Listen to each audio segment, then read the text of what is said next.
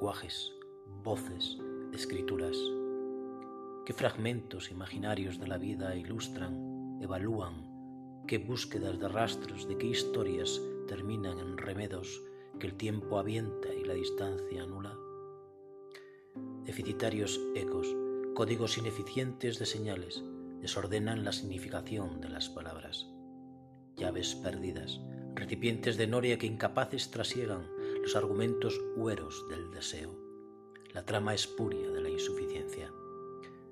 ¿Qué más puedes decirles a quienes tantas veces tantas descalificaciones han esgrimido contra los que siempre pensaron que escribir y no hacerlo son renuncias idénticas?